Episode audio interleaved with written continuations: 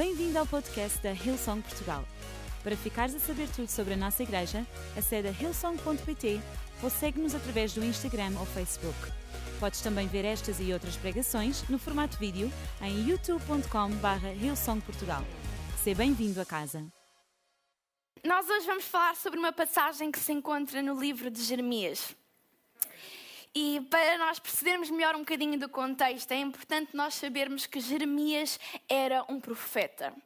E na Bíblia, frequentemente, os profetas tinham a função de trazer revelação e ensino.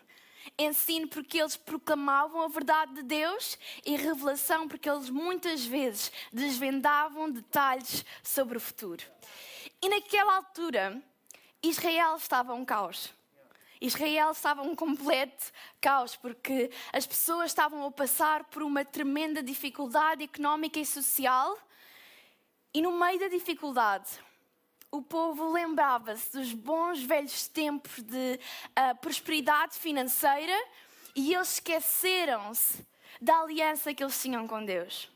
Então aquilo que eles começaram a fazer foi adorar os deuses dos cananeus, que eram um, um grupo de pessoas, neste caso é um povo, desculpem, o meu cérebro está lento, é um povo estrangeiro. Eles adoravam outros deuses, eles construíram santuários de ídolos e os líderes da, da altura, eles entregaram-se à corrupção e isso fez com que os mais desfavorecidos, que naquele caso eram as viúvas, os órfãos e os imigrantes, estivessem submetidos a coisas que ninguém deve estar submetidas a. Israel estava ao caos. Mas sabem, eu estava a ler essa passagem e no caos, Deus continua a existir. E enquanto Deus continuar a existir, o caos não é o nosso fim.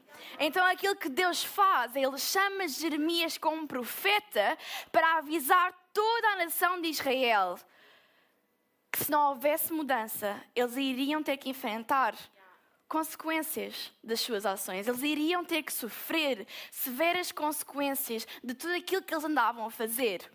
E no capítulo 18, Deus dá uma visão a Jeremias e ele leva Jeremias à casa do oleiro. E esta visão serve para dar uma mensagem específica ao povo de Israel e diz o seguinte: nós vamos ler do versículo 1 a 6 que diz. Eis outra mensagem do Senhor a Jeremias. Desce até à casa do oleiro, o que faz os objetos e os recipientes de barro, e ali falarei contigo. Fiz como foi dito, e encontrei o oleiro a trabalhar na roda como habitualmente. Como o jarro que estava a formar não saiu como eu queria, tornou a amassar aquele barro, recomeçando o trabalho. Digam comigo, recomeçando, recomeçando. o trabalho. Então o Senhor disse-me: Ó oh Israel, não poderei eu fazer contigo o que este oleiro fez com o pote de barro? Na verdade, tal como o barro nas minhas mãos, nas mãos do oleiro, assim és tu nas minhas mãos. Assim és tu nas minhas mãos. E se estiveres a tirar notas nesta tarde, o título da minha mensagem hoje é É tempo de tomar uma decisão. É tempo de tomar uma decisão. E se te sentires confortável neste momento, eu queria tirar apenas uns breves momentos para orar a Deus e entregar este momento também à sua presença. Então, vamos a isto. Querido Deus, obrigada porque tu planeaste ao pormenor neste dia, Pai, e nós conseguimos sentir-te neste lugar, nós conseguimos sentir a tua presença e nós pedimos-te, Espírito Santo, que tu possas fazer aquilo que só tu sabes fazer, que tu possas confortar os corações que necessitam de ser confortados, que tu possas desafiar, Pai, os corações que estão há demasiado tempo parados, Senhor, e que esta possa ser uma mensagem onde nós possamos sentir a tua essência, onde nós possamos ouvir o céu neste lugar, Senhor, e nós pedimos que ela possa transformar a nossa vida para todo sempre. Em nome de Jesus. E toda a gente diz: Amém. Ei! Para vocês saberem, enquanto eu andava na escola, as minhas disciplinas favoritas estavam sempre relacionadas com arte. Eu sempre adorei EVT, eu sempre adorei ET, eu sempre adorei EV e a verdade é que eu adorava essas disciplinas porque eram aquelas aulas em que nós não damos pelo tempo passar e para além dos projetos e os trabalhos que os professores nos pediam para fazer, eu amava, porque aí eu podia ser livre, ser criativo e tipo, whatever. E o facto de eles nos darem também técnicas que nos ensinavam a aperfeiçoar o trabalho era algo que me deixava entusiasmada. E eu nunca mais me esqueço. Eu andava no oitavo ano, tinha a minha professora de DVT, que era a minha favorita, claro. E ela pedia-nos para nós fazermos um trabalho com o género de uma pasta modular. Não é bem um barro, ok, pessoal? Mas é assim, estas pastas que nós compramos, os pais compram para os filhos, eu não tenho filhos, por isso nunca comprei isto. Uh, e então nós queríamos, tínhamos que fazer um trabalho com uma pasta de modelar. E a professora foi super bacana, ela deixou-nos escolher o objeto que nós íamos fazer, só que ela desafiou-nos a sermos criativos, a pensarmos fora da caixa. E eu pensei, ok, vou fazer um cálice do tempo dos reis. E eu não quero estar a gabar, pessoal, mas a verdade é que o meu trabalho foi um trabalho incrível que até teve mérito para ficar na, na parte da escola onde eles um, afixavam os trabalhos dos alunos. Então, sim, é verdade, o meu cálice dos reis foi parar àquela exposição da escola. Muito obrigada. Eu não tenho foto, mas já vão perceber o porquê. Então, eu passei imenso tempo nas aulas a trabalhar para aquele cálice ficar perfeito. Eu trabalhei nos pormenores, eu trabalhei em tudo. E sabem aqueles trabalhos que nós ficamos tão orgulhosos que quando eu finalmente tive a oportunidade de levá-lo para casa, a primeira coisa que eu fiz foi: eu vou pôr isto na minha cômoda, para que a minha família saiba a artista que vive aqui. E hoje eu olho para trás e eu penso, oh meu Deus, isso foi a pior decisão da minha vida, porque eu tenho irmãs, pessoal, ok? Eu tenho irmãs. E há uma coisa engraçada nas irmãs, e contra mim falo, é que se houver alguma coisa nova exposta em casa, é garantido que nós vamos ver com as nossas mãos, pessoal. E a minha irmã Catarina, um shout para ela, a minha irmã mais velha, ela entrou no meu quarto e ela viu o cálice. E eu estava a estudar naquele momento, ok? Eu estava a estudar na minha secretária, a minha cômoda estava aqui, ó, vi a minha porta a abrir e ela, oh, que é isso? E vai, vai tipo, direta ao meu cálice, ela agarra no cálice e eu parto de estudar, olho para ela e digo, ah, Catarina, esse cálice foi eu que fiz, tem só cuidado, por favor. E ela, como típica irmã mais velha, ligou bola ao que eu estava a dizer, ela ignorou-me por completo e ela, além de me ter ignorado, ela começou a agarrar no cálice e a dizer: Ah, tão giro, isto é para quê? Para beber? E começou a fazer brincadeiras, a brincadeiras e começa a fazer isto, pessoal. Ela começa a mandar o barro assim e ela começa a fazer assim, que era para ver, não sei, testar a gravidade da situação. E, e eu só começo a dizer-lhe, Catarina, por favor, tem cuidado, esse cálice foi eu que fiz, isso é bem importante para mim, já não está a ter graça. E ela, como irmã mais velha, pá, está bem, achas que vou partir isto? Tipo, por amor de Deus, eh, isto é um cálice, também não vai partir. E eu só dou por mim, pessoal, a olhar para a minha irmã nos olhos, a ver ela a mandar o meu cálice que tanto trabalho me tinha dito ao ar, e de repente o cálice escorrega-lhe das mãos, vai em minha direção. E a única coisa que eu tenho tempo de fazer é isto olhar para trás e ver o meu cálice estatelado na parede e a partir-se. Claramente que vocês podem imaginar o episódio dramático que vem a seguir a isto. Eu vou-vos poupar os pormenores, mas obrigada, mãe, por teres acalmado ali a situação. Mas sabem, eu aprendi uma lição nesse dia. É que nem todas as mãos devem ter acesso às coisas que são importantes na minha vida. E eu, eu sei que isto, eu sei que isto eu sei que isto não é nada contra a minha irmã Catarina, que é teu perdoei-te, eu amo-te, és a minha irmã mais velha favorita.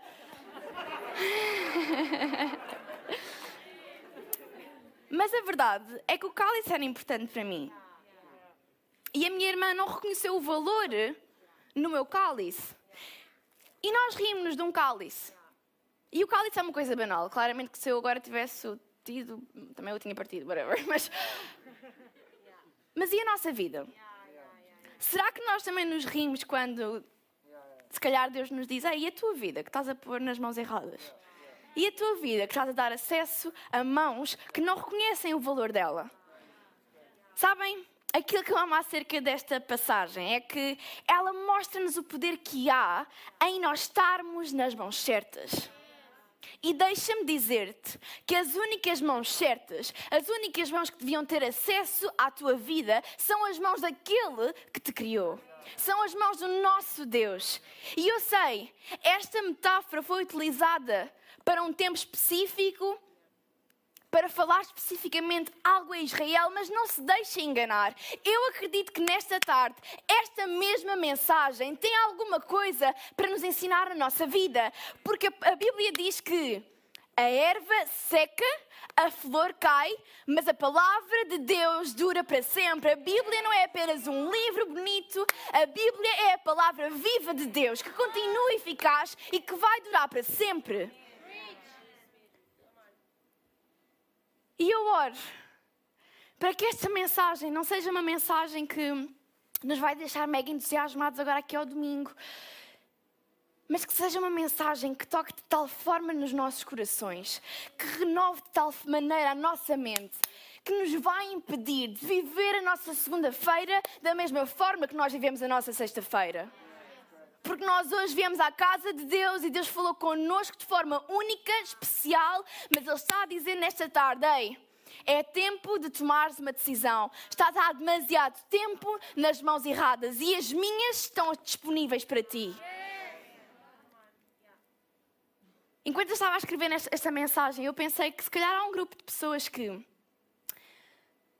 deram acesso a mãos que as magoaram, que as destruíram, que não reconheceram valor algum.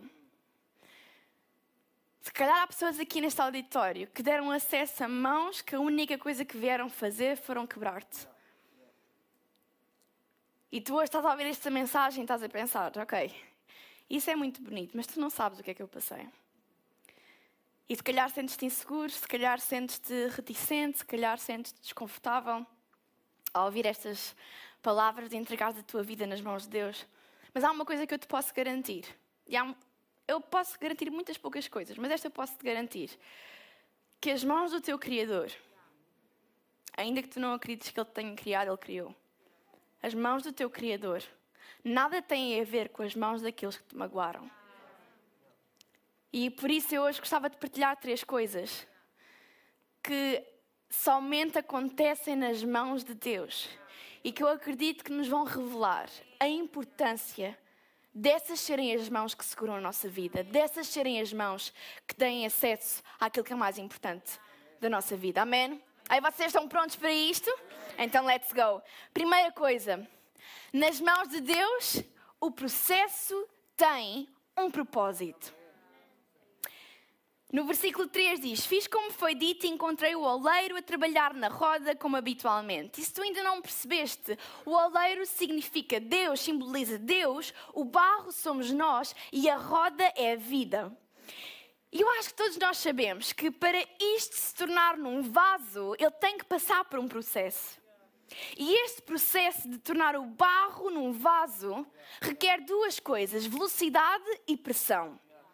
O barro necessita de ser colocado num sítio onde há velocidade a acontecer, há movimento a acontecer e há uma pressão feita nele para que ele ganhe forma e, que ele, e para que ele uh, deixe de ser barro e passe a ser um vaso. O mesmo acontece connosco. Deixa-me dizer-te que para nós nos tornarmos naquilo que Deus nos chamou para ser, nós precisamos de passar por um processo e nesse processo vai haver pressão e vai haver velocidade. E eu sei, são duas palavras que não são nada encorajadoras e é por isso que há poucos há menos na sala, mas deixa-me dizer-te que essas duas coisas vão ser necessárias para tu tornares aquilo que Deus quer que tu sejas. Pressão e velocidade. E não se deixem enganar, a pressão e a velocidade exercida não são à toa. Elas muitas vezes podem nos magoar, nós podemos passar por momentos em que nós pensamos: oh meu Deus, eu não vou aguentar mais isto. Mas elas têm um propósito. E elas somente têm um propósito porque as mãos que controlam a velocidade, as mãos que controlam a pressão, são as mãos do nosso Criador. E isto significa, isso é alguma coisa que vocês possam reter desta mensagem, por favor, lembrem-se desta imagem para sempre. Da mesma forma que o oleiro está sentado a controlar a velocidade da roda e a fazer a pressão sobre o barro, o nosso Deus está sentado no seu trono, a olhar para a nossa vida, a controlar a velocidade e a neste momento pressionar-nos para sermos tudo aquilo que Ele nos chamou para ser. Ei, nós não estamos a entregar a nossa vida numas mãos quaisquer. Nós, quando tomamos a decisão de nos rendermos à presença de Deus e dizer: Deus, eis-me aqui, faz a tua vontade na minha vida, aquilo que nós estamos a fazer é colocar-nos no sítio certo e nas mãos certas para sermos tudo aquilo que Deus nos chamou para ser. E há alguma coisa que eu amo acerca deste versículo, é que ele ele revela uma imagem tão clara acerca de duas coisas, que é a posição de Deus e é a nossa posição. E a posição de Deus é de controle total. E a nossa posição é de rendição total. E às vezes nós caímos no erro de querer trocar de papéis e tipo, Deus, tu podes ir para ali, eu venho para aqui. Mas deixa-me dizer, tu não podes controlar tudo. Porque tu não és o oleiro, tu és o barro. E o barro não pode pressionar outro barro.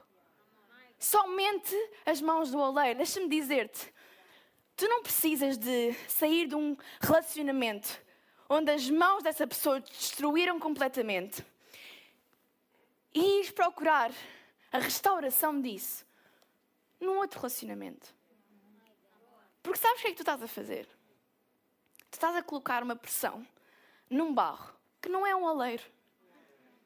E tu não precisas de um barro para te restaurar. Tu não precisas de um barro para tomar controle da tua vida e dizer-te: Olha, estou aqui no matter what. Tu precisas do oleiro. Tu precisas das mãos do teu Criador. E é isto, é o facto de nós estarmos nas mãos certas que dá propósito ao processo, porque a dor não é em vão. Nós sabemos e por isso nós podemos declarar com unhas e dentes, nos momentos de maior opressão da nossa vida, nos momentos onde nós sentimos que estamos a abanar, a abanar imenso e a velocidade parece que não para e, e, e só há pressão à nossa volta, nós podemos declarar com confiança que o Senhor continua no trono a trabalhar a nosso favor e por isso nós podemos dizer que todas as coisas contribuem para o nosso bem. Até a velocidade e a pressão. Então deixa-me encorajar-te. Coloca a tua vida nas suas mãos, porque nas mãos de Deus o processo tem sempre um propósito. E a segunda coisa, nas mãos de Deus a restauração tem sempre lugar. O versículo 4 diz: Como já estava a formar, não saiu como ele queria, ele tornou a amassar aquele barro, recomeçando o trabalho. E se calhar esta vai ser a primeira vez que muitos de vocês vão ouvir isto, mas Deus ama-nos tanto e Ele está tão comprometido em ver-nos ser bem-sucedidos que Ele jamais nos vai abandonar. Que Ele jamais nos vai deixar no quase lá. Porque a Bíblia diz que aquilo que Ele termina, que Ele começa, ele é capaz de terminar. Filipenses 1,6 e tenho a certeza de que Deus, que começou essa boa obra na nossa vida, vai completá-la até ao momento em que Jesus Cristo voltar. Sabem quando o meu cálice se partiu, eu fui ter com a minha mãe. E eu disse à oh, mãe, será que nós vamos conseguir restaurar o, o cálice? E a minha mãe foi muito honesta, como ela é sempre, ela é muito de ir ali com folhinhas mansas. E ela disse, não, não vai ser. Não vai ser porque nós não temos como. Nós não conseguimos, ele está demasiado quebrado. Se fosse só uma racha, se fosse só um, um pedacinho, mas ele partiu-se completamente. E sabem aquilo que eu amo acerca da natureza do nosso Deus? É que não há ninguém demasiado quebrado que não possa restaurar. E eu não sei quem é que precisa de ouvir isto nesta, nesta tarde, mas a tua doença não, não está a quebrar-te demasiado. O teu passado não te quebrou demasiado. A tua vida não está quebrada o suficiente para as mãos de Deus agarrarem em ti e fazerem algo belo. E nós às vezes andamos aqui a lamuriar-nos porque estamos em cacos e porque alguém nos fez mal e porque alguém não, não olhou para nós e reconheceu o nosso valor. E Deus está a olhar para nós e dizer: Ei, mas eu estou aqui. E eu estou pronto para te restaurar. Tu não precisas de ficar um caco para sempre. Eu quero te tornar num vaso. Eu não quero nada de novo. Eu quero aquilo que está partido para que aquilo que um dia foi a tua vergonha seja o teu testemunho seja o teu testemunho. Deixa-me dizer-te que é na nossa fragilidade que Deus revela o seu poder e nas mãos dele a nossa fragilidade passa a ser o nosso testemunho, porque com ele o recomeço é sempre uma possibilidade. Tu hoje podes recomeçar outra vez. Tu apenas tens de entregar a tua vida nas mãos de Deus, porque nas suas mãos a restauração tem sempre lugar. E em terceiro e último lugar e eu ia pedir à banda que pudesse subir. E este é o meu favorito, pessoal. Nas mãos de Deus, o comum torna-se extraordinário. E o versículo que nós lemos, ele terminou a dizer: Então o Senhor disse-me, ó Israel, não poderei eu fazer contigo o que este oleiro fez com o pote de barro. Na verdade, tal como o barro nas mãos do oleiro, assim és tu nas minhas mãos. Deus pegou em algo que era comum, o barro. E ele teve a capacidade de torná-lo numa coisa extraordinária. E sabem, o extraordinário só aconteceu porque o comum decidiu colocar-se no sítio certo. E nós às vezes passamos a nossa vida a querer ser o vaso que Deus nos chamou para ser. Eu quero ser tudo aquilo que Deus nos chamou para ser. Mas nós não tomamos a decisão de enquanto somos barro, entregarmos, render-nos na, nas mãos de Deus e dizer: Ei Deus, o que tu quiseres, o que tu quiseres. Deixa-me dizer-te que nós não vamos conseguir ter uma coisa divina se nós não nos entregarmos por completo nas Suas mãos. Como é que tu vais querer que Deus te transforme num vaso belo se tu não tomas a decisão de entregares enquanto és um barro? Às vezes nós queremos que Deus seja rápido e que faça assim, nós passemos de barro para vaso. Mas sabem, o nosso Deus é um Deus tão paciente. Ele é um Deus que preocupa-se com a jornada e Ele não quer coisas à pressa. Porque sabes uma coisa? Isto não é acerca do nosso exterior, isto é acerca do nosso coração. E Deus não quer uma coisa superficial, ele quer uma coisa que seja íntima. Ele quer uma coisa genuína. Ele quer uma coisa autêntica. E Ele tem toda a paciência deste mundo para fazer isso acontecer. Ei, não. Eu estou tão cansada de ver gerações, de ver pessoas comuns, como eu e tu, mas que porque por não quererem enfrentar desconforto, por não quererem viver uma vida com muita pressão, elas limitam-se a isto. E às vezes nós comparamos e às vezes olhamos para pessoas que ainda não são bem vasos, porque eu acredito que nós só vamos ficar totalmente vasos no nosso último dia, porque até lá Deus vai ter sempre coisas para trabalhar em nós. Mas às vezes olhamos e pensamos: eu gostava de ser assim. Eu gostava também de, de ser aquele vaso. E às vezes Deus diz: Ok, então vem, não, não, eu não consigo. Já viste, não, não podemos comparar duas coisas. E deixa-me dizer-te: não compares o início da tua jornada com alguém que já está mais à frente, porque tu vais sempre sair frustrado. Deixa-me dizer-te que todos aqui nesta sala somos pessoas comuns. Honestamente, não há nada de extraordinário em nós mas há alguém que é extraordinário em nós. E por isso nós tornamos algo extraordinário. Por que é que será que Deus não poderia fazer isto contigo? E sabem aquilo que eu mais amo acerca do extraordinário de Deus? É que o extraordinário não se parece tudo igual. Este foi o vaso que eu trouxe, porque é o único vaso que eu tinha na casa da minha mãe, pessoal. Mas o teu vaso pode ter uma outra forma, pode ter uma outra cor, pode ter uma outra dimensão, mas é o teu vaso. É uma coisa que é única. E nós às vezes parece que andamos a comparar vasinha a vasinha e nós pensamos, mas será que isto não devia ser um motivo de orgulho? De nós olharmos para a nossa igreja e pensarmos, uau, todos os vasos são diferentes. Todos os vasos têm uma forma diferente. Todas as pessoas têm um chamado diferente. Não é isso algo belo? Ei, não rejeites aquilo que Deus tem especificamente para a tua vida por comparar-te com outro vaso que não és tu. Deus tem algo para a tua vida e eu acredito que aquilo que Deus vai fazer, se nós permitirmos nos entregarmos nas Suas mãos, é o seguinte: nós vamos chegar a uma altura da nossa vida em que nós vamos olhar para o espelho e nós não nos vamos reconhecer. Não por algo mau, mas por pensarmos, eu era um barro. E olha o vaso lindo que eu me estou a tornar. Mas isso é porque nós temos as mãos do nosso Criador a trabalhar a nosso favor. Sem Deus, extraordinário não acontece. E eu queria pedir que nós todos pudéssemos ficar de pé nesta tarde.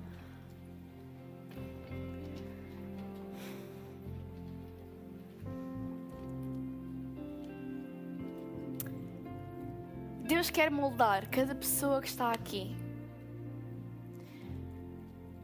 Mas eu disse que é tempo de nós tomarmos uma decisão.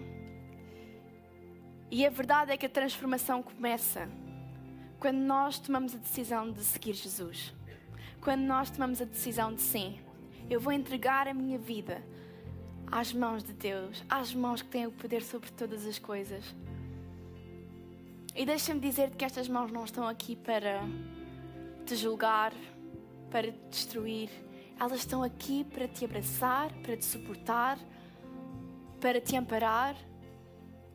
E estas mãos nunca, mas nunca te vão deixar. E esta é a nossa esperança. Esta é a nossa certeza. Que há um Deus que nos ama de forma única e que por isso, e que por isso, está disposto a trabalhar em nós, está disposto a estar connosco dia após dia. E tu, se calhar, nunca tinhas ouvido falar em Deus, ou se calhar já tinhas ouvido falar, mas não era nada disso que tu ouviste hoje. Deixa-me dizer-te que Deus hoje está aqui nesta tarde e que o facto de ter escolhido vir à igreja num domingo à tarde não foi uma coincidência, foi um plano completamente bem organizado no céu, porque Deus hoje quer ter um encontro contigo.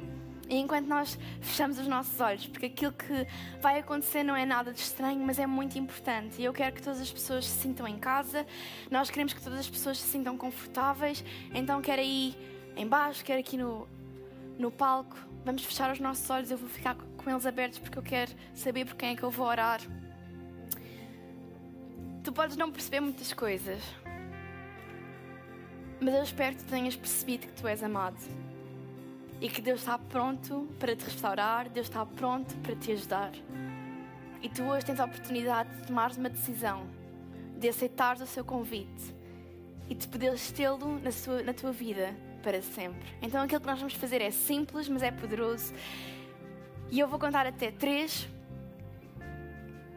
E eu ia pedir que ao três, se tu quiseres tomar a decisão, tu tiveres a convicção no teu coração que sim, é o tempo de eu tomar a decisão de entregar a minha vida nas mãos certas, que tu pudesses levantar o teu braço. E aquilo que nós vamos fazer é orar por ti e contigo. Toda a igreja, tu não vais fazê-lo sozinho, porque igreja também é casa e igreja também é família. Então, Deus ama-te incondicionalmente. Dois, Ele tem planos magníficos para o teu futuro. Três, nesta tarde, se tu quiseres tomar a decisão de aceitar Jesus no teu coração, levanta o teu braço agora mesmo para nós podermos orar por ti. Sem vergonha, sem medo, estou a ver, estou a ver. Ei, será que podes levantar bem mais alto? Estou a ver, estou a ver, estou a ver. Amém. Amém. Amém. Amém. Igreja, será que nós podemos nos juntar nesta oração com todos os nossos irmãos e irmãs que aceitaram Jesus nesta tarde? Então vamos dizer, querido Deus, obrigada porque tu me encontraste. Obrigada porque tu me amas. E porque tu tens um plano e um futuro para mim. Pai, perdoa o meu pecado e dá-me uma vida nova. Eu acredito que as tuas mãos são as mãos certas para eu colocar a minha vida, que é tão preciosa, em nome de Jesus. E toda a gente diz: Amém, Amém e Amém. E será que nós podíamos dar uma grande salva de palmas? Uma grande salva de palmas, porque hoje houve salvação neste lugar. E salvação não é uma coisa significante. Em nome de Jesus. Deixa-me só encorajar-te com um último pensamento. Aquilo que tu fizeste esta tarde foi poderoso. É o início de uma jornada incrível e o meu desejo e a minha oração é que tu possas encontrar nesta igreja uma casa e uma família que te vão ajudar neste processo. Então, no final, se quiseres falar comigo, com um dos voluntários, nós vamos estar aqui para te servir. Mas deixa-me dizer-te uma coisa: a decisão que tu fizeste hoje foi deixar Deus tocar-te. E quando nós deixamos Deus tocar, nós ficamos com uma marca no nosso barro. Mas a transformação só vem com a repetição. E isto só pode ser um momento na tua vida, uma marca no teu barro, onde sim, já não estás bem igual, mas não estás na totalidade do propósito que Deus tem para a tua vida. Deixa-me dizer-te, repete. Próxima semana, repete. Próxima semana, repete. Vem à casa de Deus, inscreve-te num grupo de ligação, lê a sua palavra, passa tempo com Deus, diz: Ei Deus, inspeciona o meu coração. O que é que eu ainda posso mudar para me tornar no vaso que tu me chamaste para ser? Amém? Aí eu espero que esta mensagem tenha feito sentido na tua vida. Eu espero que ela possa ter tocado no teu coração e que ela possa ter transformado a tua forma de viver daqui para a frente. E nós vamos terminar com um tema de louvor e será que nós podemos dar uma salva de palmas a Deus por aquilo que Ele fez neste dia? Amém. Vamos lá. Vamos a igreja.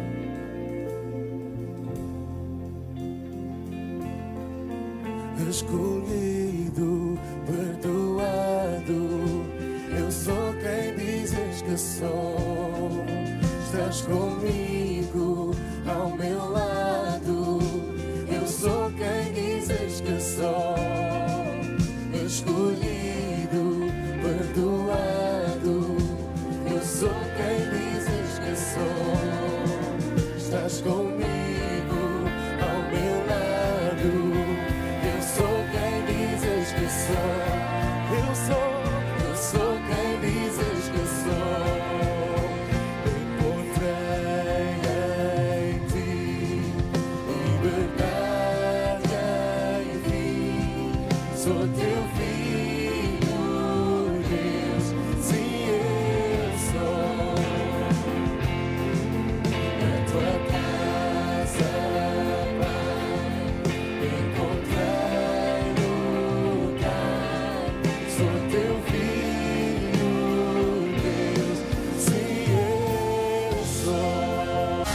Esperamos que a mensagem de hoje te tenha inspirado e encorajado.